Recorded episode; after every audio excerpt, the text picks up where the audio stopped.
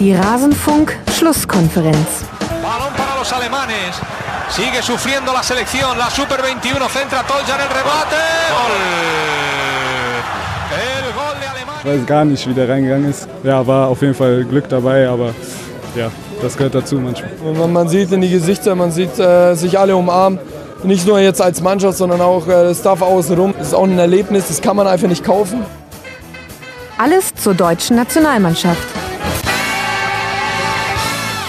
Ein Erlebnis, das man sich nicht kaufen kann, das war der Sieg der deutschen U21 Nationalmannschaft bei der Europameisterschaft 2017 durch einen Treffer von Mitchell Weise, den wir auch gehört haben und Niklas Stark war dann der letzte O-Tongeber und damit hallo und herzlich willkommen in dieser 235. Rasenfunk-Schlusskonferenz. Mein Name ist Max Jakob Ost, ich bin der Gennetzer bei Twitter und ich möchte jetzt auf diese Gruppenphase der U21 EM in diesem Jahr in Italien und San Marino zurückblicken und freue mich sehr, einen prominenten Gast dafür gewonnen zu haben, nämlich Thomas Bräuch, der als Co-Kommentator bei der ARD dort vor Ort ist und euch natürlich aus Tribünengespräch Nummer 29 bekannt ist. Servus, Thomas. Hi. Sehr schön, dass wir wieder miteinander sprechen. Ich verspreche dir, diesmal werden es auch keine dreieinhalb Stunden, sondern ein bisschen kürzer. Ja, schön. Ich muss ja auch wieder zurück ins Café und an die Sonne. ja, das kann ich verstehen, wobei Pool fast noch besser wäre bei den Temperaturen, die sich da gerade ankündigen. Aber vorher müssen wir noch ein bisschen arbeiten, dann können wir uns die Sonne auf den Pelz brennen lassen. Lass mal ein bisschen zurückblicken jetzt auf die letzten Partien. Das Spiel gestern gegen Österreich war das in dieser Vorrunde, das Deutschland nicht gewinnen konnte. Mit 1 zu 1 spielt man gegen Österreich und es gab die klareren Chancen eigentlich auch für die Österreicher und nicht für die deutsche Mannschaft. Welche Erkenntnisse würdest du denn jetzt aus dieser Partie mitnehmen? Ja, also ich sehe es ganz genauso wie du. Also nicht gewinnen konnten ist ja die eine Sache, aber im Grunde äh, muss man ja sagen, zum Glück nicht verloren haben. Also Ja. wenn Nübel da zweimal nicht so extrem klasse hält, hätte das schnell auch in die andere Richtung ausgehen können. Ich glaube, so ein letztes Gruppenspiel ist auch immer ein bisschen schwierig einzuschätzen, weil die Konstellation ja doch so war, dass selbst bei einem österreichischen Sieg das äh, für die Deutschen immer noch als äh, Gruppenerster dann ausgereicht hätte. Dänemark war dann 2-0 vorne und die Österreicher hätten dann irgendwann mit äh, 4-1, glaube ich, gewinnen müssen. Mhm. Ich kann mir schon vorstellen, dass wenn du da so ein Polster hast, dass du dann einfach nicht ganz so auf Zack bist und nicht mit der gleichen Intensität spielst, wie das normalerweise der Fall ist. Auf der anderen Seite hat sich halt schon auch gezeigt, dass wie schon gegen Dänemark, wenn der Gegner so ein bisschen äh, Druck auch macht im, im Spielaufbau, dass sich die Deutschen da gar nicht so leicht tun. Und das haben die Ja. Österreicher gestern echt super gemacht. Und was war sonst noch anders? Also jetzt vor allem im Vergleich zum Spiel Deutschland gegen Serbien, da wollen wir auch dann gleich noch kurz drüber sprechen. Das war ein 6 zu 1. Da dachte man schon, Jugendfußball, alles wunderbar hier in Deutschland. Und jetzt eben diese etwas zähe Partie mit den deutlich größeren Chancen für Österreich. Was würdest du sagen, war noch anders, außer dass jetzt der Aufbau angelaufen wurde von Österreich? Also die Frage, die sich irgendwie stellt, die aber nicht so endgültig beantwortet, beantwortet werden kann, ist ja auch, wie gut oder wie fit waren die Serben. Die hatten ja eine ganz, Mhm. ganz kurze Vorbereitung und in allen drei Spielen haben die überhaupt nicht so gewirkt, als wären die top vorbereitet gewesen auf dieses Turnier. Also weder als Mannschaft mit den Automatismen noch die Fitnesslevel. Wir haben das ja bei den Deutschen immer wieder erzählt bekommen, wie die so extrem punktuell mit Einzelspielern auch auf den Turnierstart hingearbeitet haben, also wirklich berücksichtigt haben, wer in der Bundesliga wie viel gespielt hat, wer verletzt war. Und bei unseren Jungs sieht das ja so aus, als wären die nach einer langen Saison trotzdem total auf den Punkt nochmal super fit geworden. Und das war bei den Serben halt auch nicht der Fall. Deswegen ist halt die Frage, also wie schätzt man dieses Superspiel gegen die Serben ein? Die haben sich zurückgezogen, wir hatten äh, gefühlt die ganze Zeit den Ball, wir haben mit hohen Außenverteidigern gespielt, sodass im Spielaufbau Eggestein, der Hut, Neuhaus sich äh, quasi da regelrecht einen Rausch spielen konnten. Äh, gegen Österreich war das anders. Also die waren vielleicht auf dem Papier so den Ticken schwächer, aber die sind als äh, topfitte Einheit aufgetreten und deshalb glaube ich, dass man diese Spiele überhaupt nicht miteinander vergleichen kann. Mhm. Was glaubst du denn, war der Plan gegen Österreich? Ich konnte das nicht so richtig einordnen, ob jetzt der Plan war, dass man ähnlich hoch anläuft wie gegen Serbien. Das gab es gegen Österreich in ein paar Momenten. Da hat sich Österreich aber ziemlich gut draus befreit, auch gerne mal einen langen Ball geschlagen, der dann aber auch ankam. Und dann gab es aber auch Phasen, in denen Deutschland wesentlich tiefer stand. und wo man aber kaum, also Passquoten und Ballbesitz, das war jetzt nicht schlecht, schlechter als im Vergleich zu anderen Spielen bei dieser Europameisterschaft, aber war in Ordnung. Aber ich hatte irgendwie das Gefühl, der, der Ballvortrag hatte kaum ein klares Ziel. Also da gab es wenig Anschlussaktionen im Mittelfeld. Was glaubst du denn, war denn eigentlich die geplante Herangehensweise? Geplant war sicher ähnlich wie gegen Serbien auch äh, denke ich schon, dass sie hoch anlaufen wollten. Also es war immer wieder der Tenor, das kam auch in den Trainergesprächen raus. Sie wollen eigentlich ein bisschen so anlaufen wie Liverpool, dass die mhm. Halbstürmer, die Außen relativ zentral anlaufen, so die Außenverteidiger, die Gegner schon so ein bisschen abkappen. Im Mittelfeld soll dann eine Dreierkette warten, also eigentlich gar nicht äh, so ein klassischer Sechser, sondern drei auf einer Höhe, das was Henderson oder Fabinho bei Liverpool oft super machen, sodass dann der Ball ins Zentrum provoziert wird und da sollten dann die Deutschen auch da sein. Haben gegen Serbien ja auch, ich glaube, ein oder zwei Tore exakt auf diese Art und ja. Weise gemacht. Also das war, glaube ich, schon auch der Plan gegen Österreich. Also das war in, in Ansätzen zu erkennen. Und man muss echt sagen, dass die Österreicher das clever gemacht haben. Also die haben viele Situationen auch mit ein, zwei Kontakten gelöst. Äh, ich denke mal, dass die das ähm, diese Spielidee auch kennen. Also Salzburg steht ja auch ein bisschen dafür und es, mhm. es hat vieles auch ein bisschen äh, daran erinnert. So dieses äh, unter Druck äh, extrem geistesgegenwärtig sein, Bälle klatschen lassen, schnelles Umschaltspiel, ihrerseits selber guten Druck auf den Ball machen. Also da, da war viel Qualität auch auf Seiten der Österreicher da und das war für unsere Jungs nicht immer ganz so einfach. Ja, und so hat quasi dann vorne das Anlaufen nicht so gut funktioniert wie in anderen Spielen und dann kann man es ja noch hinten wegverteidigen. Da ist mir jetzt aufgefallen, dass es in der Partie gegen Österreich viele 1 gegen 1 Duelle auf den Flügeln gab. Das ist jetzt nicht so wirklich äh, verwunderlich, aber das, was jetzt neu war, jetzt bezogen auf diese Europameisterschaft, war, dass da Deutschland gar nicht immer die beste Figur gemacht hat. Also, dass man diese Einzel- Duelle dann verloren hat. Und dann hat Österreich seine Chancen daraus kreieren können, dann häufig mit hohen Bällen, die aber halt dann auch schwieriger zu verteidigen sind, weil eben einer rausrücken muss aus der Mitte, egal ob das dann Tar oder Baumgartel war. Liegt es jetzt dann so ein bisschen daran, dass in diesem einen Spiel, an diesem einen Abend die österreichischen Spieler manchmal einfach einen Vorteil hatten gegenüber den Deutschen? Würdest du da eine grundsätzliche Schwäche sehen? Ist Deutschland eher eine Mannschaft, die übers Kollektiv verteidigt? Wie würdest du das bewerten? Ähm, ich glaube, dass es ein bisschen beides ist. Also wir haben die Individualisten, gerade mit Tar und mit Klostermann haben wir, glaube ich, Jungs, die im Eins gegen Eins eigentlich extrem stark verteidigen können, die einfach athletisch genug sind und Topspeed haben. Mhm. Da sollte eigentlich nicht so viel anbrennen, aber selbst da war es ja so. Auch Klostermann hat sich ein, zwei Mal ja. so ein bisschen kalt erwischen lassen, auch im Rücken erwischen lassen. Und wenn der Gegner dann mal im Rücken ist, ja, dann brennt halt lichterloh. Also das lässt sich äh, nicht vermeiden. Auch da, glaube ich, die eine Situation vor Augen, wo er dann auch gelb kriegt. Das mhm. war so eine Situation, wo die Österreicher einfach blitzschnell mit ein, zwei Kontakten umschalten. Wir wurden da schon das ein oder andere Mal kalt erwischt. Auf der anderen Seite habe ich das Gefühl, dass wenn wir mal kompakt stehen als Mannschaft, dass dann die Abstände auch gut sind und dass es dann äh, sehr, sehr stabil und solide aussieht. Also gerade zweite Halbzeit haben sie sich auch ein bisschen bewusst ein bisschen mehr zurückgezogen. Das sah dann ja eher aus, als würde Waldschmidt quasi als einzige Spitze anlaufen. Mhm. Dann war das ja so ein, so ein Fünfer Mittelfeld und die vier dahinter haben auf der auf Höhe Mittellinie auf den Gegner gewartet und da wurde es dann auch für die Österreicher schwer, da durchzuspielen. Es war ähnlich gegen Dänemark, wo wir auch ähm, Phasen hatten, wo die Dänen viel vom Ball hatten, aber am Ende im letzten Drittel völlig stumpf geblieben sind.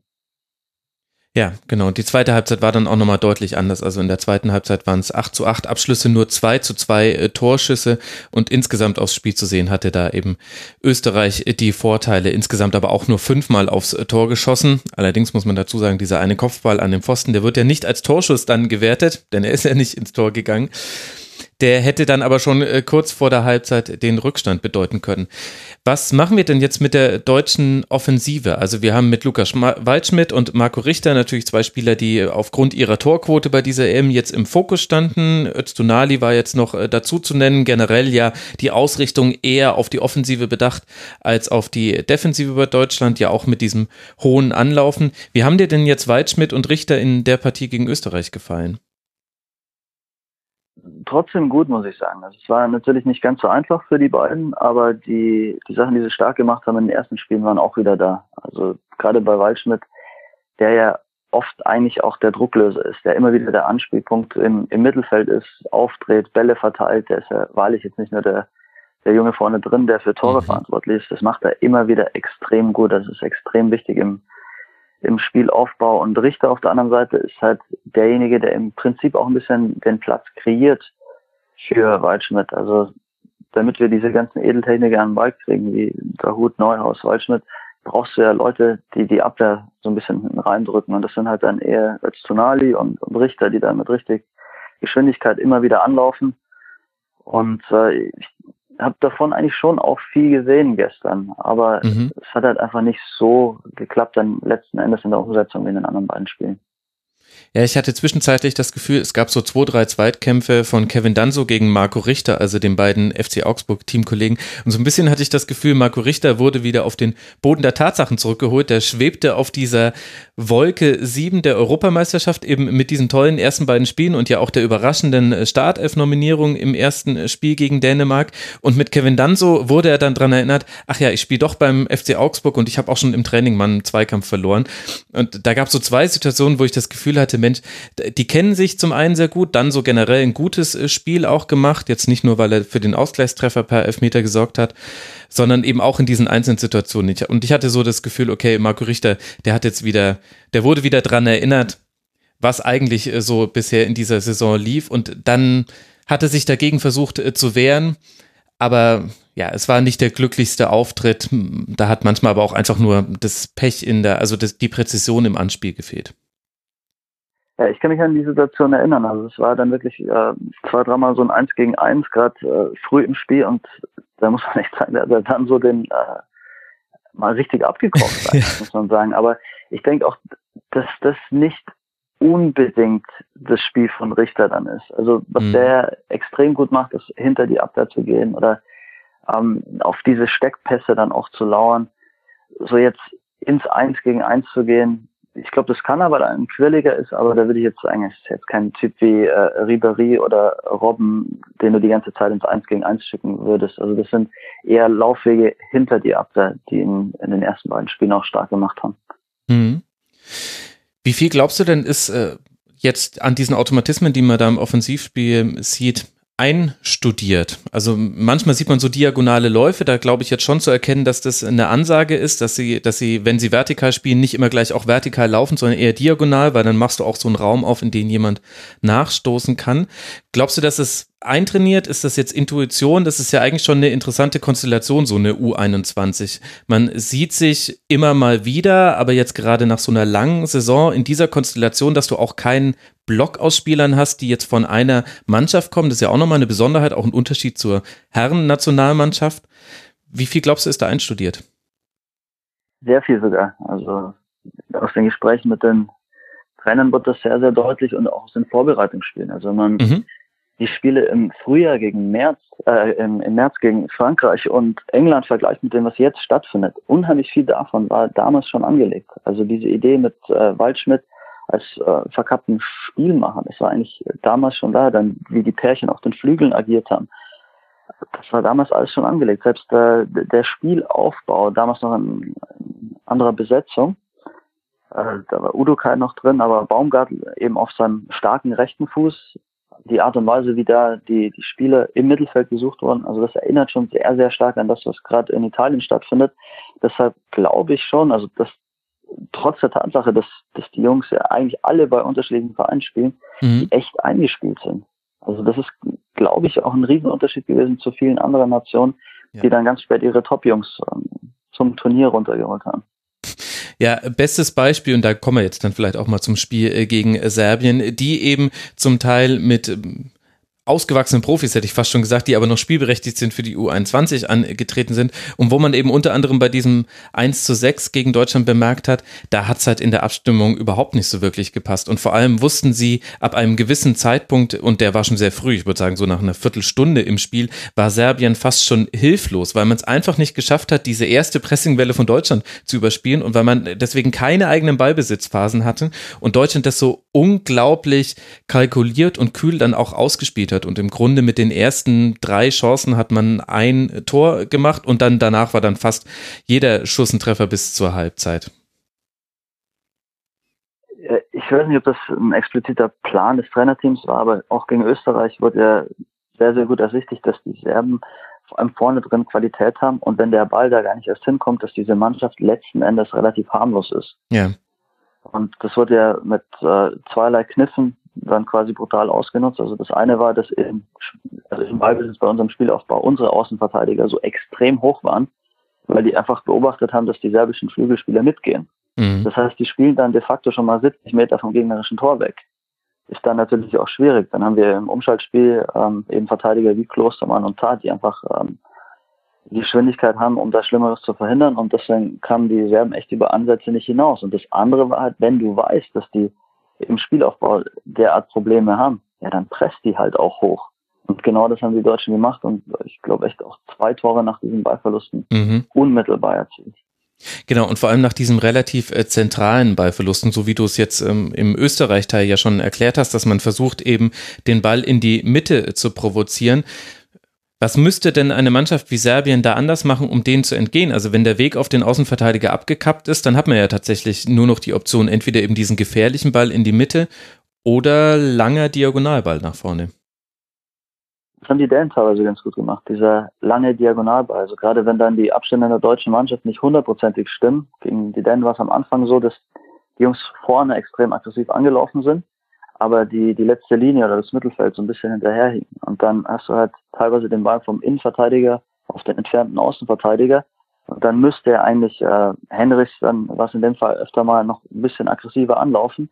Aber wenn du da den Ticken zu spät dran bist, ist es halt genau der Ball, der aus Sicht der Dänen oder Österreicher dann auch immer wieder den Druck löst. Und die andere Sache ist, wenn du durchs Zentrum spielst, den Sechser anspielst und der dann immer wieder nach außen klatschen lässt, äh, kann auch gut funktionieren. Das hat bei den Österreichern das eine oder andere Mal echt gut geklappt.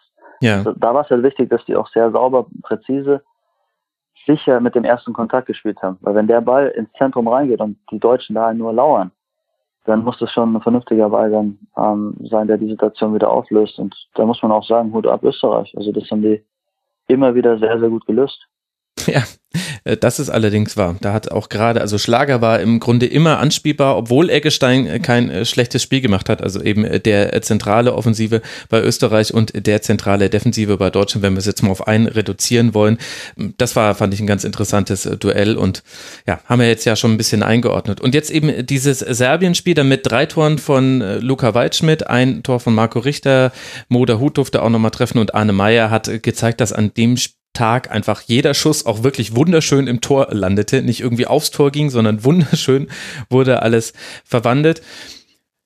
Wenn man jetzt so ein bisschen ein Fazit zieht und dann auf die nächsten Runden ja auch guckt, was glaubst du, welche Elemente aus diesem Serbien-Spiel sollte Deutschland jetzt dann ins Halbfinale mitnehmen? Ich glaube, dass es uns unheimlich gut tut, wenn unsere Mittelfeldspieler viele Ballkontakte haben. Mhm. Also da ist so viel Qualität da mit Neuhaus, mit Dahut, mit Eggestein, mit Waldschmidt, der oft auch eher als Mittelfeldspieler zu sehen ist, der da immer zwischen den Linien pendelt. Ich glaube, je besser wir das hinkriegen, desto flüssiger sieht das deutsche Spiel aus. Also wenn es irgendwie möglich ist, dass immer diese Abwägung, auch wie viel Risiko wir gehen, ähm, sah für mich diese Variante vielversprechend aus, aber natürlich, wenn der gegen klasse Mannschaften dann im Halbfinale auftritt, willst du dann deine Außenverteidiger so hochschieben. Es ist ja auch so, dass gerade die genannten Mittelfeldspieler jetzt auch nicht besonders auffallen durch überragende Defensivqualitäten. Also gerade mhm. bei Dahut Neuhaus, wenn dann der Ball verloren geht, also wie gehen die dann daher? Weniger bei Eggisch, gegen Serbien ein, zwei Konter quasi im Alleingang gestoppt. Aber das sind lauter so Überlegungen, glaube ich, äh, wo es für die Trainer auch darum gehen wird, die richtige Balance zu finden, weil die Mannschaft hat eindeutig ihre Stärken, wenn sie ihr Kurzballspiel aufziehen. Also ich fand das unfassbar beeindruckend, wie oft die dann auch mit ein, zwei Kontakten ja. Äh, mhm. den Ball zirkulieren haben lassen gegen Serbien. Das sah halt nicht immer so aus. Auch gegen die Dänen gab es diese Phasen, gegen die Österreicher, die haben es uns schwer gemacht. Aber ich glaube, das sollte der Anspruch sein. Also im Endeffekt ist es auch mal notwendig, so ein bisschen tiefer und kompakter zu stehen, aber im Grunde sollten wir, glaube ich, nicht auf Konter spielen. Hm.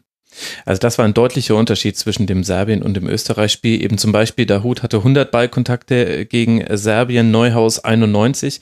Im Vergleich dazu die Werte aus dem Österreich-Spiel. Dahut mit 65 Ballkontakten, Neuhaus 46. Allerdings wurde der dann auch ausgewechselt. Das heißt, da kann man die Zahlen nicht eins zu eins miteinander vergleichen. Aber eben vor allem Dahut deutlich weniger eingebunden. Und er wurde auch seltener gefunden. Wer glaubst du denn, sollte aus der Innenverteidigung da den Pass spielen raus? Soll das über Eggestein laufen? Spielt diesen direkten Ball auf der Hut oder Neuhaus, die ja häufig auf so Halbpositionen stehen? Kommt der dann direkt von Tar? Ist man, gibt's da einen klaren Plan A, den der Gegner dann auch lösen kann? Ich hätte den Eindruck, dass sie da relativ flexibel sind. Also mhm. es muss auch gar nicht der Ball immer direkt äh, zum Mittelfeldspieler sein die Option, die sie ja bevorzugt gewählt haben, ist eigentlich Innenverteidiger auf Waldschmidt, der sich ein bisschen diagonal ins Mittelfeld rein orientiert, sodass für den Innenverteidiger nicht so leicht ist. Er gehe ich da jetzt mit. Mhm. Die Sechser haben den dann oft gar nicht so auf dem Schirm. Und wenn der dann den Ball hat und ablegt, dann äh, sind halt die Mittelfeldspieler plötzlich im Spiel. Kann aber natürlich auch mal ein direkter Ball zum Mittelfeldspieler sein. Ich glaube, das Tor von der Hut, glaube ich, war es, wo ähm, also gegen, gegen Serbien, wo die von hinten rausspielen, wo es dann ein Ball äh, auf den Mittelfeldspieler war und äh, ja. dann, na was da gut, ich kann es ja gar nicht sagen. Also es gibt auch die Möglichkeit, wirklich äh, die, die Mittelfeldspieler zu finden, weil die sich eigentlich sehr gut positionieren. Also auch nicht zu viel zum Ball kommen, sondern so immer ein bisschen im Rücken der, der gegnerischen Mittelfeldspieler anbieten. Aber das ist halt der, der idealtypische Ball, aber auch ein schwieriger Ball. Das muss man schon auch sagen. Wenn das ein Gegner gut macht, das Tempo gut verdichtet, wie die Österreicher, dann ist der halt nicht immer die erste Option. Und da ist, glaube ich, wichtig, dass dann auch äh, Leute von hinten raus, also Tar und Baumgartel, dass die immer wieder Anschluss zum Mittelfeld herstellen, damit die die Passwege auch nicht zu lang sind und ja. damit auch diese Chipbälle hinter die Abwehr möglich sind, weil die ja dann im Endeffekt die, die einzige Möglichkeit sind, die Abwehr auch ein bisschen auseinanderzureißen. Kannst du mir denn erklären, wie man in so eine Ballzirkulation reinkommen kann in einem Spiel, in dem es nicht läuft? Also gegen Serbien war das wunderbar, gerade das, was du ja auch angesprochen hast mit den einen Kontakt äh, zuspielen, da, da, das lief ja wie am Schnürchen, das war ein bisschen wie an der Konsole zeitweise. Und gegen Österreich hat man das jetzt eigentlich überhaupt nicht gesehen. Wie schafft man das in einem Spiel, in dem man eigentlich häufig den Schritt zu spät ist, eigentlich vielleicht manchmal den einen Meter zu schlecht postiert ist oder den Pass auch einfach nicht mit der richtigen Schärfe in den Fuß bekommt. Wie kann es eine Mannschaft schaffen, sich daraus dann wieder zu befreien? Geht das nur über einzelne Spieler, die das drauf haben, dann auch eine Mannschaft dann an den richtigen Stellen das Spiel zu beruhigen, aber auch wieder anzukurbeln? Über taktische Veränderungen? Wie würdest du das so aus deiner Erfahrung, deiner Karriere beschreiben? Das ist eine sehr, sehr schwierige Frage. Ähm, ich glaube, dass es im Fußball ja irgendwo immer darum geht, Zeit und Raum zu kreieren. Und wenn es nicht läuft, dann findet man gerade das nicht vor, so wie es die Österreicher dann eben extrem ja. gut gemacht haben. Also es gab dann im Mittelfeld auch wenig Zeit am Ball und kaum Räume und alles andere steht und fällt ja damit. Also wie viele Anspielstationen habe ich, kann ich aufdrehen und diese Geschichten. Und da glaube ich, ist es halt wichtig, dass die gesamte Mannschaftsstruktur stimmt. Also dieses Zeit und Raum kreieren, das macht man ja vor allem nicht für sich selber, sondern in der Regel für andere, für die Mitspieler. Also sprich, diese Läufe von Richter hinter die Abwehr sollten im Idealfall den Gegner so ein bisschen auseinanderziehen. Seitenwechsel sollten dafür sorgen, dass der Mann, der dann irgendwann an den Ball kommt, so den Ticken mehr Zeit hat. Wenn die Innenverteidiger andribbeln, werden die Passwege kürzer. Ich glaube, das ist nicht dieser eine Faktor, wo du sagst, ah ja, das müssen wir jetzt machen oder da müssen wir jetzt umstellen, es ist einfach dieses Rückbesinnen auf Prinzipien, die erfolgreich sind. Ja. Und das wissen die Jungs im Grunde, aber es ist halt manchmal nicht so leicht, das umzusetzen und auch zu realisieren, was gerade falsch läuft. Also ich hatte dann auch zwei, dreimal den Eindruck gestern, im Spielaufbau relativ weit hinten war. Das war auch gegen Dänemark gerade in der Anfangsphase so. Da ist es oft der kleine, aber entscheidende Unterschied, dass äh, dein, dein Innenverteidiger einfach den Ticken mutiger ist und einfach auch, auch andribbelt, einen Gegner bindet, mhm. auch mal einen rauszieht, damit man halt dann anfangen kann, dieses Dreieckspiel aufzuziehen. Ja, die andribbelnden Innenverteidiger, das ähm, hat man in der Bundesliga-Saison auch gesehen, dass das tatsächlich äh, der Unterschied sein kann bei den Mannschaften, die eben gegen tiefstehenden Gegner spielen und dann geht eben Konati, geht eben mal ins Dribbling und dadurch kommt auf einmal eine Dynamik beim Gegner rein, die der gar nicht so möchte. Der Gegner möchte ja einfach nur so stehen bleiben, wie er gerade steht, weil er steht gerade gut und das ist echt so ein bisschen der Unterschied zwischen der Bundesliga-Spitze und der, dem Bundesliga-Mittelfeld gewesen, also in einigen Spielen, dass es da eben diese andribbelnden Innenverteidiger gab oder manchmal machen das ja auch die Außenverteidiger auf einer äh, nicht Außenposition, sondern zentraleren Position, wo sie noch in beide Richtungen Pässe spielen können. Jetzt wird's gerade ein bisschen theoretisch, merke ich. Aber dann lass doch mal auf dieses äh, Spiel gegen Dänemark gucken. 3 zu 1 äh, zum Auftakt war das in diese Europameisterschaft. Und jetzt haben wir eben die Fallgröße drei Spiele von Deutschland. Haben wir denn in diesem Spiel gegen Dänemark etwas gesehen, was wir jetzt nicht auch bei Österreich und Serbien schon besprochen hätten? Ich fand, dass gegen Dänemark sehr, sehr auffällig war, wie eine relativ kleine Fußballnation einfach sehr, sehr gepflegt und vernünftig Fußball gespielt hat und uns dadurch auch vor Probleme stellen konnte. Also die hatten ja nicht die überragenden Einzelspieler, hatten aber einen ganz, ganz klaren Plan, wie sie von hinten rausspielen wollen. Also haben eigentlich ganz ähnlich gespielt wie wir dann gegen die Serben, haben ihre Außenverteidiger extrem hochgeschoben, über die Mittelfeldspiele aufgebaut, auch von hinten raus und haben das Spielfeld extrem groß gemacht, so dass es für uns äh, unheimlich schwierig war, da Entscheidungen zu treffen. Und wenn du dann irgendwie 15 Meter anlaufen musst und dich zwischen zwei Spielern befindest und so weiter, das war nicht immer ganz so einfach. Und da muss ich sagen, äh, das war irgendwie eigentlich auch schön zu sehen, dass ein kleines Fußballland doch einen, einen derartigen Plan hatte. Mhm.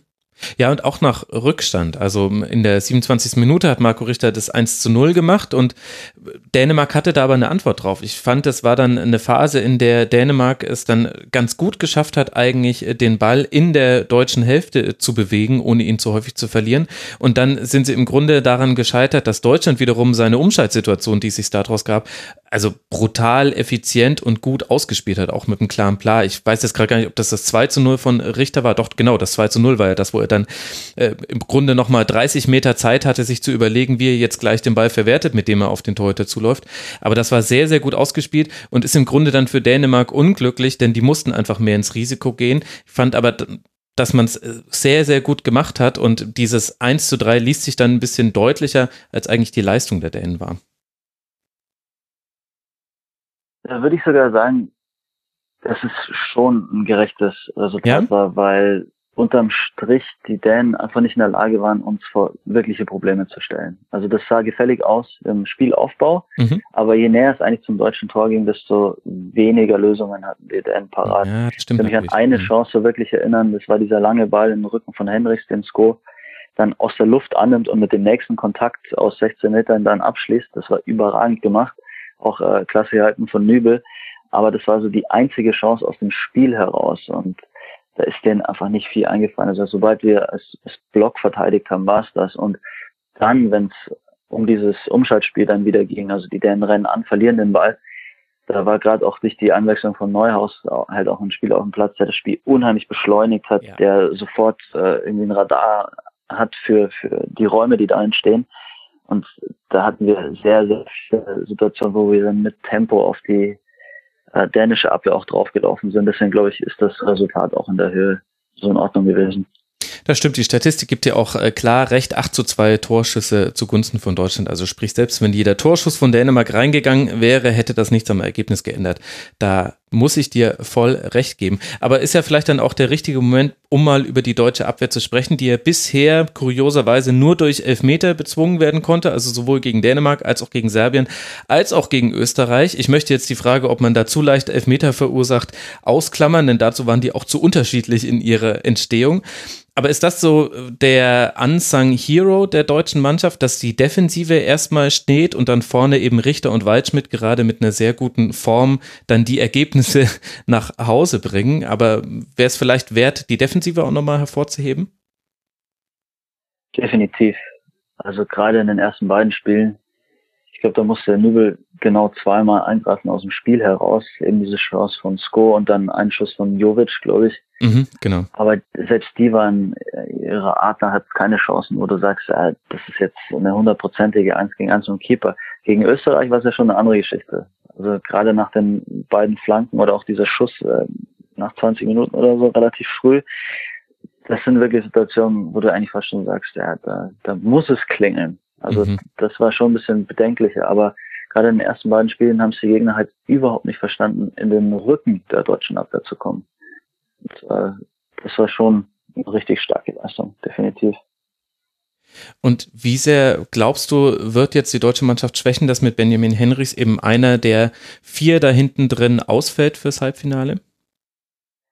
Ich glaube, das ist schon zu kompensieren. Also es ist ein, ist ein guter Spieler, aber ähm, ist jetzt auch keiner, würde ich sagen, den man jetzt nicht ersetzen kann. Also auf der anderen Seite mit äh, Klostermann und Tah, das ist mehrfach angesprochen, mit äh, der Geschwindigkeit, die die mitbringen, mit der Athletik, auch schon mit der Erfahrung. Das war auch ein smarter Move vom DFB zu sagen, also wir bringen die zwei nochmal runter, um vor allem auch die Defensive zu stärken. Mhm. Ähm, ich denke mal, mit äh, Mittelstädt steht da einer bereit, der in der Vergangenheit auch schon gespielt hat. Also wieder diese Vorbereitungsspiele gegen England und Frankreich. Da war Henrichs auf der rechten Seite, Mittelstädt dann äh, teilweise auf der linken gespielt. Also kennt das System, kennt die Mannschaft, hat mit den Jungs auch gekickt, ähm, hat auch äh, ordentlich viel gespielt dieses Jahr. Ich glaube, da ist schon einer da, der bereit ist, den Job eins zu eins auszufüllen. Und wenn wir jetzt mal Deutschland so ein bisschen in die Reihe der anderen Mannschaften einordnen, Spanien bisher sehr überzeugend gespielt äh, zum Beispiel. Wo siehst du denn die deutsche Mannschaft im Vergleich mit den anderen Nationen? Äh, weit oben, muss ich sagen, weil sie sehr, sehr eingespielt sind.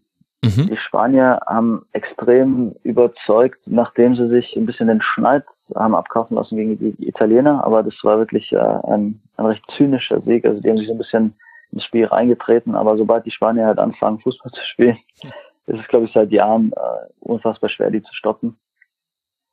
Äh, auf der anderen Seite muss man auch sagen, England-Frankreich, dieses erste Spiel, was die beiden direkt gegeneinander hatten, war ja auch Wahnsinn. Und ja. dass die Engländer jetzt schon zu Hause sind, ist ja eigentlich traurig. Auf der anderen Seite, bei Frankreich ist halt auch so viel äh, individuelle Qualität da. Das ist schon, also gerade wenn wir über Defensive reden mit äh, Konate und Upamecano, mhm. die haben natürlich da ein, ein Bollwerk und auch zwei Athleten und äh, vorne drin Dembele, also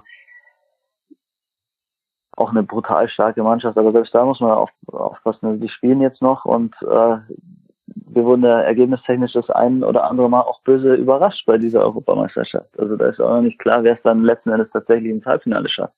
Ja, ja, genau. Das ist ja letztlich, ist England, finde ich, auch das perfekte Beispiel für genau dieses Dilemma, in dem man da steckt, so als äh, neutraler Beobachter. Also England hochgelobte Jugendarbeit, man konnte sich kaum retten bis vor wenigen Monaten vor Artikeln, in denen das eben herausgekehrt wurde, wie England da aufgeholt hat. Und jetzt eben dieses Ausscheiden mit aktuell eben äh, null Punkten. Es gibt jetzt dann heute noch eine Partie, aber die ist schon bedeutungslos gegen Kroatien. Das zeigt ja auch schon, wie schwierig es ist, die Leistung von Nachwuchsfußball allein anhand von Ergebnissen einzuordnen, finde ich.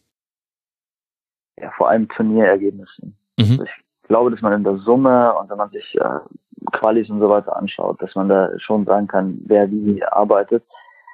Aber gerade bei den Engländern wurde auch super deutlich, dieses erste Spiel hätte auch ganz anders ausgehen können. Ja. Und dann wäre vielleicht Frankreich jetzt in, in der Lage, in der sich England jetzt befindet, das hast du ja immer wieder, ich meine, wir hatten ja das äh, selbst bei der letzten äh, U21 Europameisterschaft aus deutscher Sicht, wenn dieses letzte Gruppenspiel gegen Italien damals äh, nicht 1-0, sondern 2-0 verloren gegangen wäre, dann hätten wir es nie ins Halbfinale geschafft. Also so Kleinigkeiten, die halt bei Turnieren immer eine Rolle spielen können. Und gerade bei dem Modus jetzt, wo du dir halt überhaupt keinen Ausrutscher erlauben darfst, mhm. ist es natürlich besonders brutal. Und würdest du einen Unterschied erkennen in den Nachwuchsmannschaften, jetzt so ein genereller Unterschied äh, zwischen Deutschland, äh, Frankreich, England, äh, Spanien? Ist es so, dass die auf andere Akzente Wert legen als jetzt der deutsche Nachwuchs? Ich glaube nur minimal. Mhm. Also ich denke mal, dass wenn man Nachwuchsspieler unterrichtet im besten Sinn, dass es ja Prinzipien sind, die Universalgültigkeit haben. Und gerade bei den äh, Vorzeige-Nachwuchsnationalmannschaften geht es ja darum, dass man auch eben zeigt, dass man als Nation kicken kann. Und deswegen haben die ja im Prinzip alle einen ähnlichen Ansatz. Die wollen mittlerweile alle den Ball, die haben eine ähnliche Art anzulaufen, die haben eine ähnliche Art, äh, ein Spiel aufzubauen. Ich denke mal, dass, äh, dass es Unterschiede gibt, so wie die Bevölkerung ähm, auch aufgebaut ist, also mit wie viele Spieler da mit Migrationshintergrund sind und was es auch für eine Mentalität mit sich bringt und was für eine Art von Spieler man dadurch auch produziert. Also da würde ich Mhm. sagen, gibt es einfach schon Unterschiede. Aber von der Art und Weise, wie generell Fußball gedacht und interpretiert und analysiert wird, können die Nationen definitionsgemäß eigentlich gar nicht so weit auseinanderlegen. Äh, Es gibt nun mal nicht tausend Arten, Fußball richtig zu spielen, sondern ich meine, es gibt Interpretationsspielraum, aber am Ende muss sich das Ganze, glaube ich, äh, einfach auch ändern. Und wie würdest du es jetzt dann bezogen auf die individuelle Klasse der Jahrgänge reduzieren, die wir jetzt eben hier sehen? Also bei Spanien ein Dani Ceballos, bei, bei Italien ein Chiesa. Man kann man auch ein paar andere Namen nennen. Du hast ja auch schon Konate und Upamecano bei Frankreich mit reingeworfen, womit wir auch Defensive hätten. Nübel, denke ich, kann man bei Deutschland nennen. Siehst du da Unterschiede zwischen dem deutschen Kader und den anderer Nationen? Fehlt es da ein bisschen an individuell herausragenden Spielern? Es wirkt zunächst mal ein bisschen so, aber es liegt halt auch daran, dass diese Jungs, die man da problemlos jetzt aufzählen könnten, halt schon eine Mannschaft weiter oben spielen. Also vielleicht haben wir jetzt nicht diesen klassischen Flügelspieler aller Leroy Sané in der Mannschaft, aber den hätten wir ja theoretisch. Ja. Oder Mhm. so einen Mittelfeldstrategen oder zwei, so wie Brandt und äh, Harvard, könnten ja auch in der Mannschaft noch rumlaufen.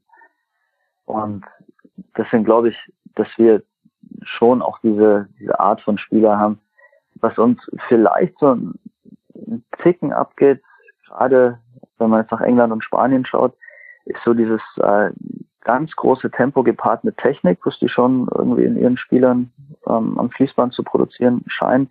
Dafür haben wir halt sehr, sehr viele Spieler, die strategisch sehr, sehr gut ausgebildet sind. Also nicht nur Waldschmidt, sondern ähm, ich denke auch so Florian Neuhaus ist da Mhm. ähm, definitiv zu erwähnen, der einfach, die Engländer würden jetzt sagen, ein Football Brain hat. Das ist schon auch typisch deutsch, dass wir diese Art von Strategen ausbilden. Also ob das früher Toni Kroos oder Mesut Özil war. Und damit tun sich andere Nationen auch nicht ganz so leicht. Ja. Findest du denn dann diese Hysterie ist ein bisschen zu viel, aber es gab ja schon eine große Aufregung um den Zustand des deutschen Fußballs. Natürlich hervorgerufen durch das Ausscheiden in der Gruppenphase bei der letzten Männer-WM 2018. Findest du diese Aufregung denn berechtigt? Hat die ihren Grundsatz oder ist es dann nicht vielleicht auch einfach ein bisschen übertrieben, wenn wir uns jetzt angucken, wie jetzt hier eine deutsche U21 mithalten kann, wobei man natürlich auch noch auf andere Juniormannschaften gucken könnte, wo man auch andere Fallbeispiele jetzt hat. Es ist ja ganz normal, dass alles, was im Augenblick stattfindet, ganz intensiv empfunden wird. Und Mhm. das kann sich auch so schnell drehen und die Bewertung auch äh, sich so schnell ändern. Also die Euphorie, die wir nach dem Serbien-Spiel hatten, haben wir ja jetzt schon nicht mehr nach dem Österreich-Spiel. Ja. Wenn wir jetzt im Halbfinale ausscheiden sollten, dann ähm, ist die Interpretation des, Turn des Turniers wieder eine ganz andere. Ich glaube, im Hinblick auf die A-Nationalmannschaft muss man einfach sagen, dieses Turnier in Russland war einfach extrem schlecht und von Anfang an eigentlich auch extrem, ja, also unter Paar. Also Ja. d- das ging ja in der Vorbereitung schon los und dann war da so eine gewisse, ja, ich will nicht sagen Selbstgefälligkeit zu erkennen, aber ähm, als das Hallo Wach kam, war es im, im Grunde schon zu spät. Es waren einfach viele Spiele, Spieler nicht auf der Höhe ihrer Schaffenskraft und glaube, dass das kein ähm, akkurates Spiegelbild der Leistungsfähigkeit des deutschen Fußballs war. Also da Mhm. kamen viele Faktoren zusammen, die dafür äh, dazu gefügt haben, äh, geführt haben, dass wir damals einfach schlecht waren. Ja. Aber wir haben uns da einfach auch nicht gut verkauft. Also wir hatten damals schon wesentlich äh, mehr und größeres Potenzial. Ich finde selbst, dass Spieler, die damals wirklich auch Probleme hatten und dann auch in der Folgezeit Probleme hatten. Also wenn man jetzt so an Hummels denkt beispielsweise, Mhm. was der dann wieder für eine Rückrunde gespielt hat, wie der sich berappelt hat. Ich glaube, dass da vieles auch ähm, Form war zu dem Zeitpunkt und äh, Attitüde auch. Also wir Ja. sind da als ähm, Weltmeister angetreten und hatten ein gewisses Selbstverständnis und haben uns das, glaube ich, einfach ein bisschen zu leicht vorgestellt. Und das kannst du ja dem Weltfußball nicht mehr erlauben. Nee. Das ist allerdings wahr. Und wenn wir bei Attitüde und Einstellung sind, dann ist ja die eine Konstante bei so einer Nachwuchsmannschaft der Trainer, nämlich äh, Stefan Kunz, der jetzt ja auch schon durchaus eine ganze Weile, nämlich seit 2016 äh, in dieser Funktion im Amt ist, hat in 32 Spielen nur fünfmal verloren mit seiner Mannschaft. Letzte Niederlage liegt schon im Oktober 2017 zurück, wobei wir es jetzt nicht nur ein Ergebnis messen wollen. Ich möchte damit nur ausdrücken, dass der ein ergebnistechnisch und auch von dem, wie man sieht, wie die Mannschaft auftritt, anscheinend da ein ganz gutes Händchen hat, diese heterogene Gruppe unter einem gemeinsamen Fußballkonzept äh, zu vereinen. Wie würdest du denn seine Arbeit und sein Auftreten jetzt auch bei dieser EM bewerten? Ich glaube, da kann man ja gar nicht anders als sagen, ähm, ja, einfach von hinten bis vorne sehr, sehr gelungen. Also sehr, sehr locker, humorvoll bei Pressekonferenzen pariert, ähm, alle ein bisschen ähm, provokativeren ähm, Fragen, sehr, sehr gekonnt. Ja. Scheint einen sehr guten Draht zu seinen Jungs zu haben. Also egal mit wem er da oben dann auf dem Podium sitzt, egal ob das äh, Tar ist oder Henrichs oder so, die sind immer so ein bisschen am Schäkern und da merkst du, da ist einfach ein Draht da.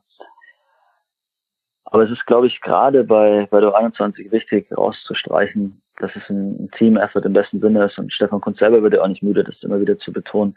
Ja. Diese U21 wird ja eigentlich von drei Leuten trainiert. Also natürlich ist das Gesicht Stefan Kunz und derjenige, der den Kopf hinhält, der letzten Endes Entscheidungen trifft. Aber er hat ja mit DeSalvo und Nitzkowski vor allem zwei mhm. Leute mhm. an seiner Seite, die, glaube ich, bei der Entwicklung der, der Idee, bei der Gegneranalyse schon eine sehr, sehr wichtige Rolle spielen. Also dieses Konzept des DFB, dass man sagt, wir haben einen Experten für Jugendfußball dabei oder für die Altersgruppe mit DeSalvo in dem Fall und dann haben wir einen Typus Innovation mit dabei, jemand, der wirklich so ja, State of the Art, Cutting Edges, wie man so neu heute sagt.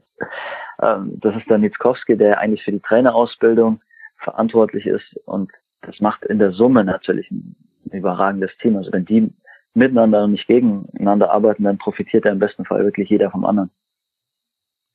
Wie ist denn jetzt dann dein Draht äh, zu diesem äh, Funktionsteam? Die Hörerinnen und Hörer kennen dich natürlich aus dem Tribünengespräch Nummer 29, in dem wir eben die angesprochenen dreieinhalb Stunden waren es, glaube ich, über deine Karriere gesprochen haben. Und jetzt hast du ja hier munter einfach weiter neue Seiten in deinem äh, Karriere-Notizheft beschrieben. Unter anderem, dass du jetzt als Co-Kommentator vor Ort unterwegs bist. Hat sich dadurch dann auch deine Nähe zu diesem Trainerteam verändert? Hast du da einen direkten Kontakt zu denen? Ja, ich hatte äh, zu Nitzkowski vorher schon Kontakt. Da war noch die rechte Hand von Frank Wormuth, der damals ja mhm. Trainer, Chef, Ausbilder war. Und wir haben im Hintergrund, äh, also Jerome Polenz und ich, wir machen da viel zusammen im Moment, äh, viele Dinge angeleiert. Da ging es auch um E-Learning für, für Nachwuchsfußballer und äh, habe da schon früh versucht, ähm, ja, Kontakte aufzubauen und deswegen kannten wir uns halt jetzt schon, was natürlich dann auch hilft, weil wenn wir dann in Italien beide vor Ort sind und er vielleicht mal ein Stündchen Zeit hat, dann äh, haut man sich ja zusammen hin mhm. und äh, diskutiert dann so ein bisschen das äh, bisherige Geschehen, was sie für den Plan haben als Trainerteam, auch Stefan Kunz, den ich da jetzt zum ersten Mal so richtig kennengelernt habe, ist auch ein unheimlich offener Typ, der äh, sich auch immer wieder zur Verfügung gestellt hat. Es wird vor jedem Spiel dann auch ein Trainergespräch und wird sehr offen auch gesprochen. Also es war eine tolle Erfahrung und es macht mir das Arbeiten auch leichter. Also wenn mir die Jungs so ein bisschen sagen, pass mal auf, also so und so stellen wir uns das vor, so und wird den Gegner analysiert. Ja. Im Idealfall läuft es später dann so und so ab. Dann kannst du ja ganz anders analysieren, als wenn du jetzt spekulieren musstest, hm, was könnte denn da für ein Plan dahinter stecken. Und da sind sie auch noch recht offen dir gegenüber, haben keine Angst, dass du direkt zum österreichischen Trainerstab rennst und das dann weiter erzählst. Das ist die Grundbedingung. Also ich glaube, wenn ich das einmal machen würde, dann hätte dieses Gespräch zum letzten Mal stattgefunden. Bringt mich aber ja natürlich zu der Frage, was hast du denn jetzt in den letzten Tagen alles Neues gelernt jetzt bei deinem, es war ja das Debüt als Co-Kommentator jetzt zumindest in, in diesem Rahmen. Du hast es vorher schon für die DFL gemacht bei englischsprachigen Bundesliga-Übertragungen. Sind da jetzt nochmal neue Dinge dazugekommen, die du jetzt zum ersten Mal gemacht hast in dieser Woche? Ja, zum ersten Mal tatsächlich live im Stadion, was schon nochmal eine Umstellung war und dann auch vor so vielen Leuten. Also wenn dann fünf Millionen zugucken, ist es ja doch wieder eine ganz äh, andere Art von, von Druck. Du machst es zum ersten Mal dann vor so einer Kulisse. Du weißt ja nie, wie das aufgenommen wird. Mhm. Das ist ja gerade in, in, Zeiten von Social Media auch immer ja, arg ungewiss. Und, Wobei äh, du dich da ja mit eigenen Auftritten zurückhältst. Also du kriegst es wenigstens nicht direkt ab, oder?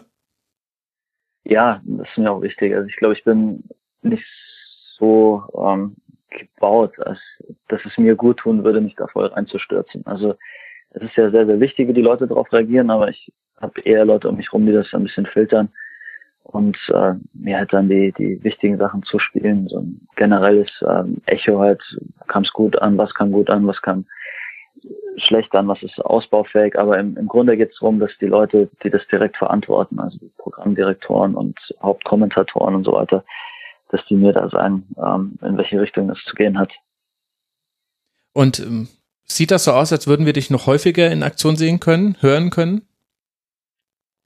Ich würde jetzt sagen, ja, also es wird extrem positiv aufgenommen, mir hat es auch Spaß gemacht und es ist ja vor allem noch ausbaufähig. Also wenn man das gerade zum ersten Mal so richtig macht, dann äh, ist man ja irgendwie auch noch ein bisschen gehemmter, noch nicht so spontan, wie man vielleicht sein könnte oder nicht mhm. so eingespielt als Team. Also ich glaube, da ist auch echt nur Luft nach oben.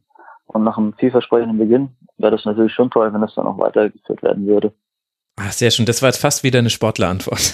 Aber ich habe es mir bei meiner Fragestellung schon gedacht, dass du ja eigentlich nur antworten kannst mit, naja, ich spiele, wenn der Trainer mich aufstellt. Natürlich würde ich mich freuen. Und äh, wichtig ist aber die Leistung als Team. So ein bisschen in die Richtung ging das jetzt. Gibt es denn was äh, an deiner Tätigkeit jetzt als Co-Kommentator vor Ort im Stadion, was man vielleicht als Betrachterin und Betrachter vorm Bildschirm total unterschätzt? Da gibt es so einiges.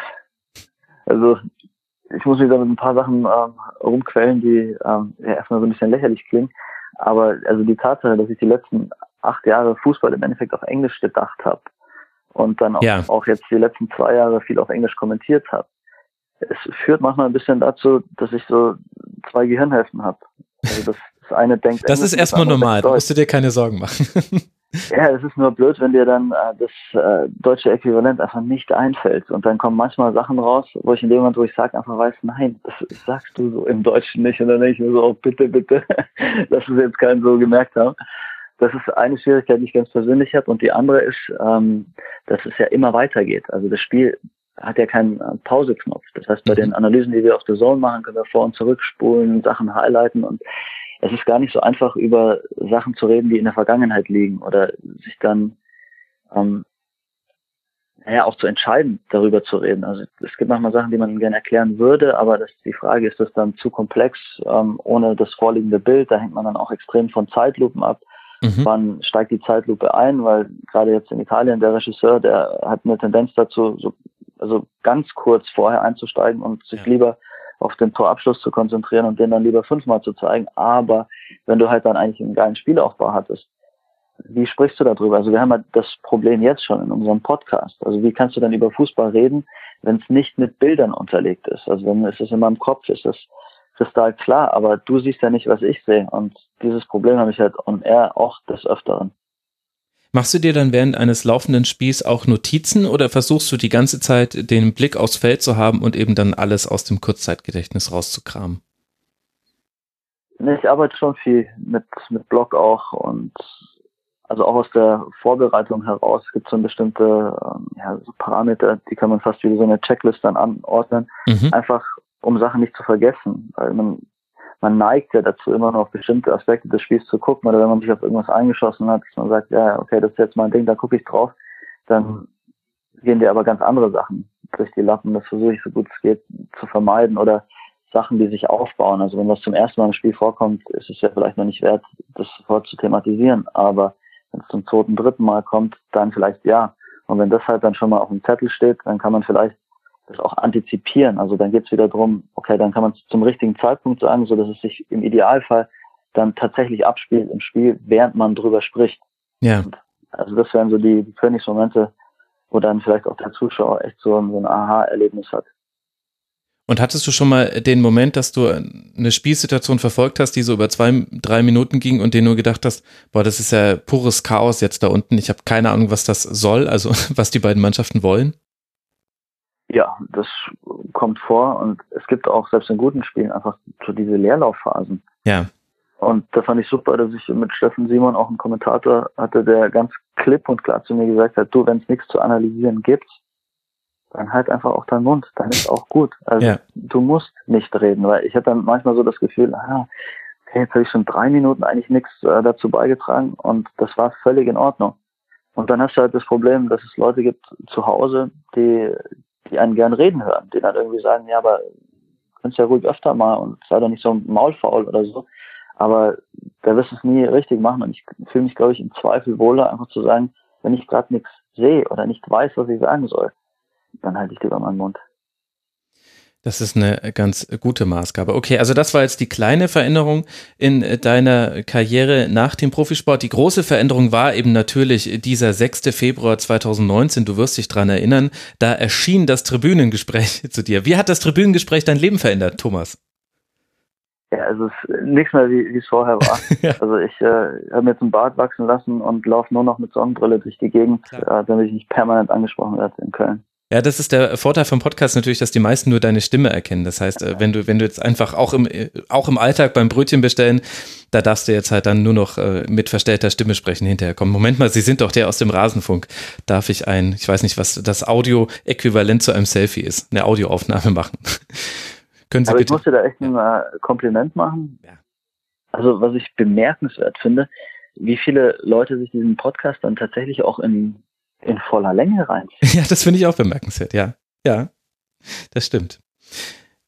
Aber das, äh, das Kompliment kann ich gleich wieder an dich zurückgeben. Es sollte jetzt eigentlich auch kein Phishing äh, for Kompliment sein, denn das äh, liegt ja nur am Gast. Wenn der Gast ein äh, guter ist, dann ist das Gespräch ein interessantes. Und dann kriegst du aber halt im Podcast, kriegst du halt eine Tiefe, die du sonst nicht hast. Das ist echt äh, der Unterschied. Und das wissen halt einfach, es gibt einen Prozentsatz an Menschen, der das sehr zu würdigen weiß. Ja, ich bin einer davon, muss ich sagen. Also ich habe äh, lange nicht gewusst, dass es sowas wie Podcasts gibt und äh, es ist ein, ein ständiger Wegbegleiter jetzt. Also im Auto, im Fitnessstudio, ich finde das einfach eine, eine geile Art, Menschen kennenzulernen und den Horizont zu erweitern. Absolut, absolut. Da habe ich dann jetzt sogar dann einen Podcast-Tipp für dich. Das wollte ich eigentlich erst bei der Abmoderation machen, aber der nähern wir uns ja jetzt eh schon. Es gibt einen Amerika-Podcast von Jürgen Kalver und Sebastian Moll, der heißt äh, 212, kann man als Ziffern ausschreiben und dann mit Podcast, dann findet man's. Äh, Das ist mal was, was nichts mit Sport zu tun hat. Also Jürgen Kalver kennt vielleicht äh, die einen oder anderen äh, da draußen, weil ich mit ihm über den FIFA-Prozess ein langes Tribünengespräch gemacht habe und auch in einigen anderen Folgen war er schon zu hören. In dem Podcast geht es aber nur um Persönlichkeiten, die sie vorstellen, die eben ein Bild von Amerika zeichnen können. Und da gab es schon sensationelle Folgen mit einem Fotografen, der Alexandra Ocasio-Cortez äh, begleitet hat, und zwar so ungefähr einen Monat bevor die New York Times zum ersten Mal über sie geschrieben hat, oder auch äh, mit einem äh, Violinisten, der ganz interessante Dinge zu sagen hatte über die Kultur auch in Amerika, mit einem, mit einem Dichter, der über die Veränderung der Stadt New York gesprochen hat, kann ich sehr empfehlen zum Horizont erweitern, auch wenn es extremes Reisefieber auslöst, was ja auch ein Problem auch von dir sein könnte dann in dem Fall. Ja, ich habe da Glück mittlerweile. Ich war so viel unterwegs und so viel und weit weg, dass ich gerade im Moment echt total happy bin, wenn ich einfach nur zu Hause bin. Ja, sehr gut. Dann kannst du äh, 212, den Podcast mit Jürgen Kalver und Sebastian Moll, ganz entspannt anhören. Aber den äh, kann ich dir empfehlen, weil das mal was auch komplett anderes ist. Ich vermute, du denkst auch viel in Sportpodcasts rum, so wie ich. Und da ist es ja zwischendurch immer mal wieder nett, auch mal was anderes auf den Ohren und im Hirn zu haben, finde ich zumindest. Thomas, ich danke dir sehr für deine Zeit. Ich wünsche dir viel Spaß. Du bist jetzt ja dann wieder im Einsatz im Halbfinale, wenn ich mir das äh, richtig gemerkt habe, ja? Nee, Halbfinale ist beim ZDF. Ah, im Ich Finale. muss also Daumen drücken, Ja. dass die, die Jungs das Finale erreichen, dann darf ich nämlich nochmal nach Italien. Weil, Ah. Also auch wenn ich jetzt gerade gesagt habe, dass mein Reisefieber sich in Grenzen hält, aber so ein kleiner Abstecher nach Udine, das wird schon nochmal Spaß machen. Okay, also sollte es noch einen Grund gebraucht haben für die Hörerinnen und Hörer da draußen, dass sie der deutschen Mannschaft im Halbfinale am Donnerstag die Daumen drücken, dann ist es der, dass wir dich natürlich im Finale wieder hören wollen als Co-Kommentator. Thomas, danke dir für deine Zeit und äh, weiter viel Spaß bei allem, was du tust. Und euch, lieben Hörerinnen und Hörern, äh, danke für eure Aufmerksamkeit bis zur letzten Sekunde dieses Podcasts. Bemerkenswert. Ihr könnt den Rasenfunk unterstützen. Wir sind Sponsoren, Payball und werbefrei. Wir finanzieren uns ausschließlich über euch da draußen auf rasenfunk.de slash unterstützen. Gibt es alle Informationen dazu. Herzlichen Dank auch an alle, die das tun. Und das war sie, Schlusskonferenz Nummer 235. Wenn euch langweilig ist, hört die Tribünengespräche. Macht's gut. Ciao.